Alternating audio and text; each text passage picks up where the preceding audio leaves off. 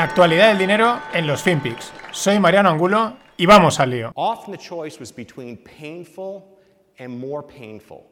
But the one thing we didn't do was put things off. Good morning and uh, good afternoon. 2021 will be a crucial, it will be a pivotal year for the future of humankind. It will be crucial because we have to continue to fight the virus, but we have to move out of the pandemic and we have to create sound economic growth which is more resilient, more inclusive and more sustainable.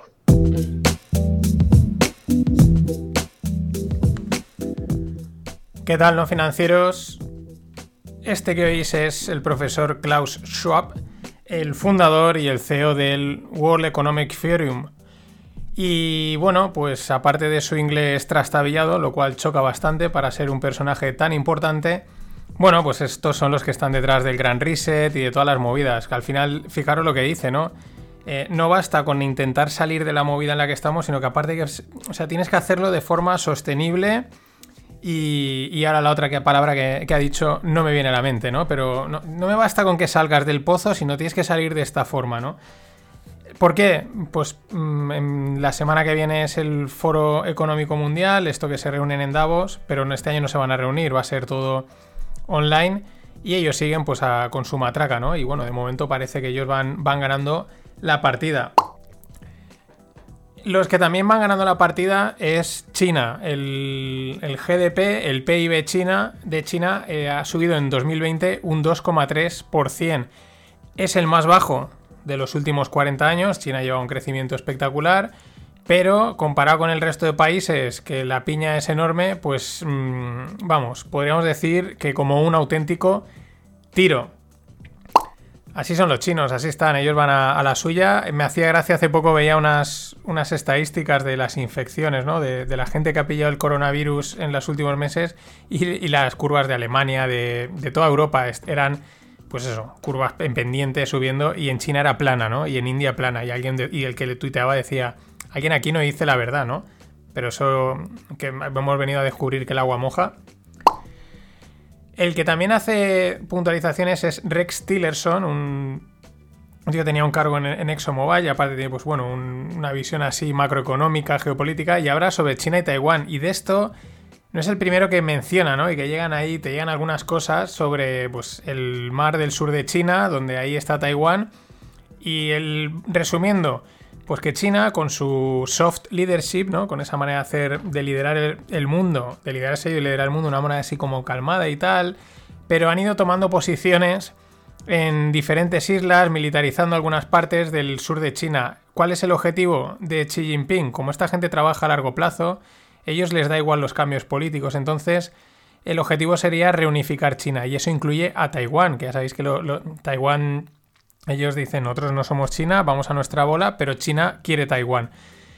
Mm, ¿Cuál es la jugada? Pues ir posicionándose poco a poco. Parece ser que ya están bastante posicionados y esperar a que un momento pues, los americanos digan, ¿para qué vamos a entrar en conflicto? Para vosotros.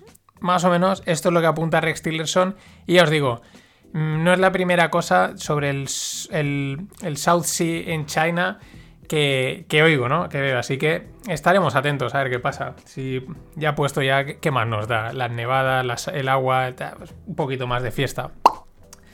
Y siguiendo con China, Sinovac. Sinovac es la empresa de las vacunas china, como sería el Pfizer y el Moderna. Y dicen que ellos, eh, su vacuna es mucho más efectiva si el, si el segundo pinchazo es más alejada en el tiempo, ¿no? Que es un poco también lo que hace poco, eh, hace unos días decía la Organización Mundial de la Salud sobre Pfizer y sobre Moderna. Bueno, las cosas aquí es, como siempre, están claras pero no están claras, ¿no? Es como, sí, sí, la vacuna va a funcionar, pero luego salen los, los asteriscos, ¿no? Y, en teoría son 21 días, pero estos dicen que, si se hace más tarde, eh, parece ser que es más efectivo. Mm, pero claro, pues en ese periodo estás un poco en las mismas. Lo mismo, sabemos pero no sabemos. Sé que está saliendo gente, el otro día el vídeo este que se hizo súper viral del chaval del Imperial College.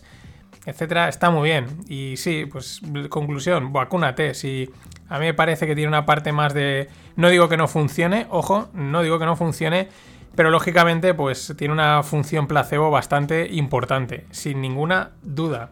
¿Qué va a pasar? Nada, ponme cuatro vacunas, si es que estoy convencido que no pasa nada.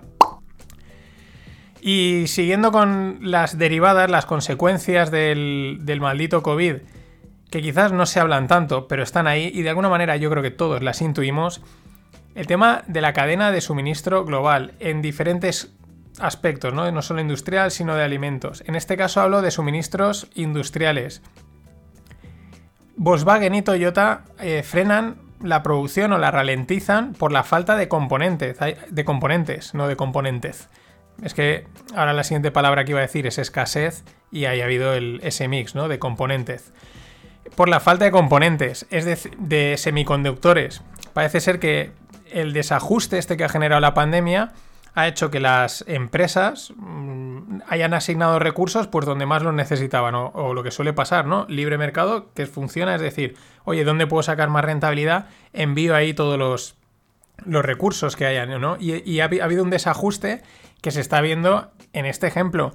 Yo el otro día lo vi, fui a comprarme unos cascos a una tienda aquí en el centro de Valencia y había visto por internet la marca AKG y ponían pues unos de 30, 40 dólares, perdón, 40 euros, que ponían que estaban, que la relación calidad-precio era buenísima, ¿no? Y es una marca muy buena. Y cuando le pregunté al dependiente me dijo, no hay, digo, pero dice no, dice, con la movida esta, rotura de suministro, eh, rotura de stock y no saben cuándo van a tener.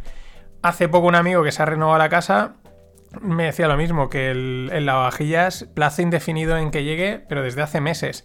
¿Por qué? Rotura de suministro. Esto me lleva a que igual nos enteramos de las empresas que han acaparado mucho del, del, comercio, les ha ido muy bien, pero creo que hay otras tantas que lo están pasando muy mal. Y si no produces, no vendes, y hay que pagar cosas, hay deudas. En fin, eso está ahí. Más cosas. Eh, Bill Gates, ¿no? Hemos empezado con Klaus Schwab, pues vamos con, otro de los malvados, ¿no? De los, que, de los que están detrás de todo, supuestamente o no, pero bueno, al final da juego, ¿no? esta historieta. Pero esta es bastante interesante. Se destapa Bill Gates como el mayor propietario de tierras agrícolas en Estados Unidos. Él ha ido comprando, ha ido comprando y es 242.000 acres eh, de 19 estados. El mayor es el dueño de, tierras para, para cultivar, ¿no? Ya estaban ahí diciendo, guau, este tío sabe la que viene, va a haber problemas de inflación, problemas de comida, ya está posicionado, etcétera, ¿no? Pero bastante curioso además que un tío tan tecnológico haga una apuesta tan grande por, por tierras, por tierras donde cultivar, pues maíz, trigo o lo que se cultive allí. Y siguiendo con Microsoft, esto es algo que mm, en el pod en el que hablé del Gran Reset a través de un, pod, eh, un de un post de Zero Hedge lo mencionaban así de pasada y, ahora he encontrado, otra he encontrado las noticias de 2016, pero es fascinante a la vez que un poco perturbador. Microsoft hizo pruebas, o ha estado haciendo, o ha hecho, como lo queramos, o sigue haciendo, eh, para almacenar datos en nuestro ADN. Parece ser que la configuración del ADN, etcétera, pues permite la almacenación de, almacenamiento de datos. Toma ya como estoy hoy. Y habrían probado almacenar una canción del grupo OK Go, estos que hacían unos videoclips que bastante chulos, bastante coordinados, pues en las cadenas del ADN. Ahí estamos, ¿no? Ya esto perfecto, perfecto. Las vacunas, el no sé qué, me nos quieren controlar, voy a llegar mis canciones, voy a llegar mis podcasts almacenados en mí mismo. Esto es impresionante. Y hablando de datos, WhatsApp retrasa tres meses su nueva política de, privacidad, ¿no? Para, implantarla dicen que por dudas, por confusiones, sí. A ver, que la habéis liado gordísima con lo de Trump, con la censura, con toda esta movida. Eh, las altas en Telegram se han disparado a una manera pero espectacular. Lo comenta Pavel Durov, que es el fundador de Telegram, lo ha comentado en su grupo y aparte lo ves. Cuando tú ya tienes Telegram, eh, y alguno de tus contactos entra, pues te, te, avisa, ¿no? Fulanito se ha dado de alta de Telegram, lo, ves, ¿no? Y es verdad que últimamente, tampoco tenemos miles de contactos, pero es pam, pam, pam, pam, ¿no? Todos los días una o dos personas se están dando de alta y eso a nivel mundial creo que han, bueno, no, sé cuántas sean las cifras, eh, Telegram son 500 millones de usuarios, pero creo que en un mes han sumado 25 o 30 millones y, y increciendo, ¿no? Pero no, es que WhatsApp dice que tenían dudas, ya, ya, ya. Que os habéis acojonado, amigos. Y vamos con los 5 equipos más valiosos de la NBA. Un dato curioso, de estos que molan.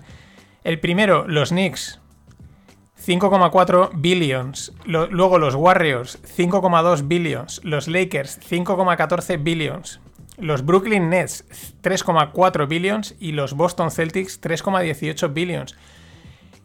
Mm, ¿Qué es lo que más llama la atención? Vale, son. Ahí tienes a dos de Nueva York, porque los Brooklyn y los Knicks, pero es que lo que llama la atención de los Knicks es que hace años que no ganan nada. Pero vamos, o sea, es una, es una franquicia que, que porque está en Nueva York, pero es, un auténtico desastre deportivamente y deportiva y creo que económicamente tampoco es que sea una gran maravilla. Pero claro, estás en Nueva York, es tu segundo equipo, que son los Brooklyn Nets, y está el cuarto en valoración. Datos curiosos. Más cosas. Jim Simons deja Renaissance Technologies. Que este tío se ha hecho súper famoso porque, bueno, es un matemático que montó un hedge fund llamado Renaissance Technologies y lo ha petado, lo ha petado durante todos estos años. Unos rendimientos realmente espectaculares, unas comisiones también muy altas. Pero hay historias curiosas de empleados que tenía dentro, porque tiene como dos fondos. Y un fondo era como que solo lo podían gastar una serie de gente, empleados y una serie de gente elegida, ¿no? Pues cuando algunos empleados los tiraban, eh, han tenido litigios porque los empleados decían, bueno, me tiras, pero yo quiero seguir en el fondo, ¿no? Porque da unas rentabilidades espectaculares. Es un, bueno, pues es un, hito en el mundo este del, de lo que se llaman los quants, ¿no? Que son matemáticas aplicadas al mundo de los mercados financieros de una manera muy, muy potente, ¿no? Y os traigo una cosa que encontré que iba buscando porque últimamente es un tema que he oído bastante, sobre todo en los podcasts americanos, se habla ya con cierta naturalidad y se menciona, se explica. Aquí diríamos, ¿no? En el, lenguaje este cursi, progre, como sea, de eh, normalización, visibilidad. Mm, bueno, mm, pero bueno, que se va hablando más de las drogas psicodélicas, de la psilocibina.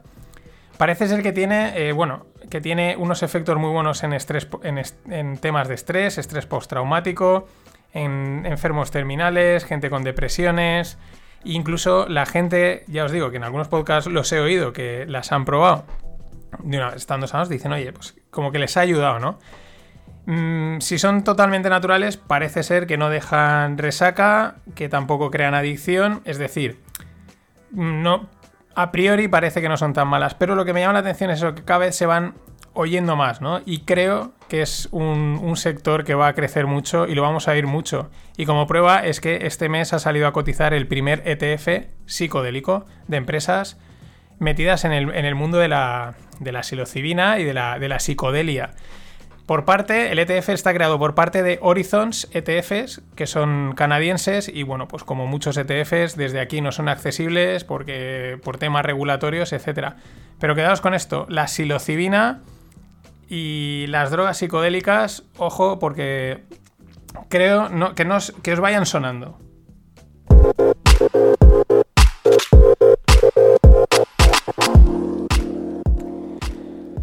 Y en el mundo startup, dos mega rondas. 125 millones de euros para Personio. Por lo tanto, Personio eh, se pone en una valoración de 1,7 billions, de 1.700 millones. ¿Qué hace Personio? Software para recursos humanos. La verdad es que estos lo han petado, es la startup es de Múnich y ayuda ¿no? a las empresas desde 10 empleados hasta para en, adelante a gestionar ¿no? la parte de recursos humanos, nóminas, altas, eh, enfermos, enfermedades, vacaciones, etc.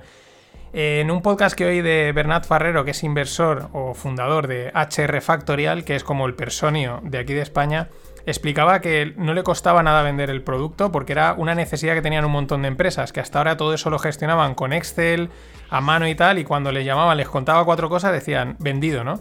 O sea, mmm, bueno, ahí está. Y otra mega ronda de las divertidas, 180 millones de dólares para Deliveroo. Bueno, está la guerra del streaming y yo creo que también está la guerra de los deliveries, ¿no? De los Durdas, los Globo, los Deliveroo, etcétera. Esto lo que me llama la atención es que es una ronda que intuyen que es previa para salir a bolsa. El negociazo. De momento la valoración es de Delibero a 5.800 eh, millones, 5,8 billions. ¿Por qué digo negociazo? Porque los Airbnb, el Durdash, etcétera, el año pasado hicieron lo mismo. En, como en verano levantaron ronda y unos cuatro meses más tarde hacían la salida a bolsa al doble de precio. O sea que los que entraron ahí pegaron el pelotazo de su vida. Y bueno, las locuras del mundo, blockchain, bitcoin, cripto, etcétera.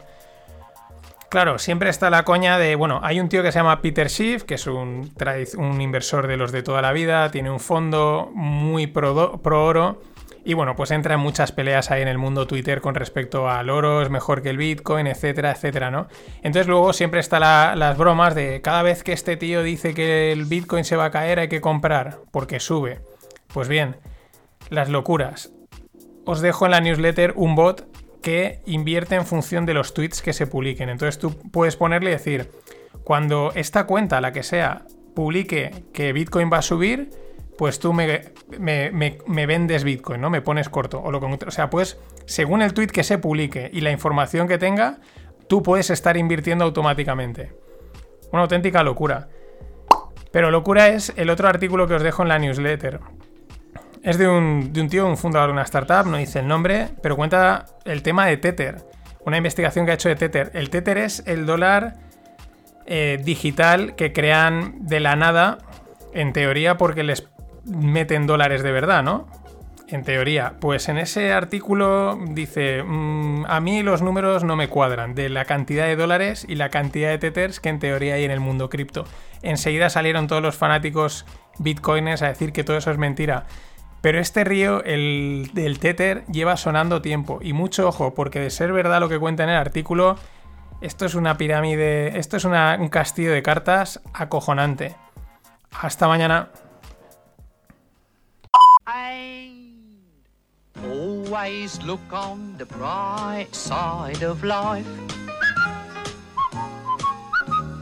Always look on the light side of life.